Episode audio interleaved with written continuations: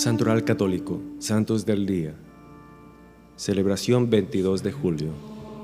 Santa María Magdalena. El Evangelio de Lucas dice que Jesús, después de haber perdonado en casa de Simón el fariseo a la pecadora que se echó llorosa a sus pies, regándoselos con sus lágrimas y secándoselos con sus cabellos, recorrió una tras otra las ciudades y aldeas, predicando el Evangelio del reino de Dios. Y añade que con él iban los doce y algunas mujeres que habían sido curadas de malos espíritus y enfermedades, y servían a Jesús con sus saberes.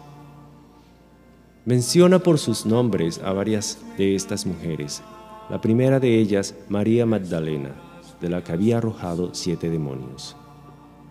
Estas mujeres vuelven a aparecer en la escena del Calvario. Es Juan quien afirma que acompañando a la Virgen María estaba María Magdalena junto a la cruz de Jesús. Marcos y Juan señalan que fue María Magdalena la primera persona a la que se apareció Jesús resucitado y le encargó comunicárselo a los apóstoles, que no la creyeron. Ella había ido muy de madrugada al sepulcro con otras mujeres. Lo hallaron vacío y vieron una aparición de ángeles.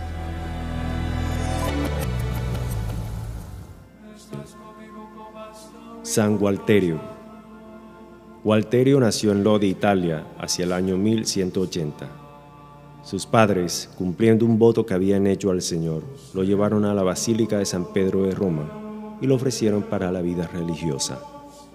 Llegado a la juventud, tomó el hábito de los hospitalarios y se dedicó a atender a los enfermos de los hospitales, especialmente a los más pobres.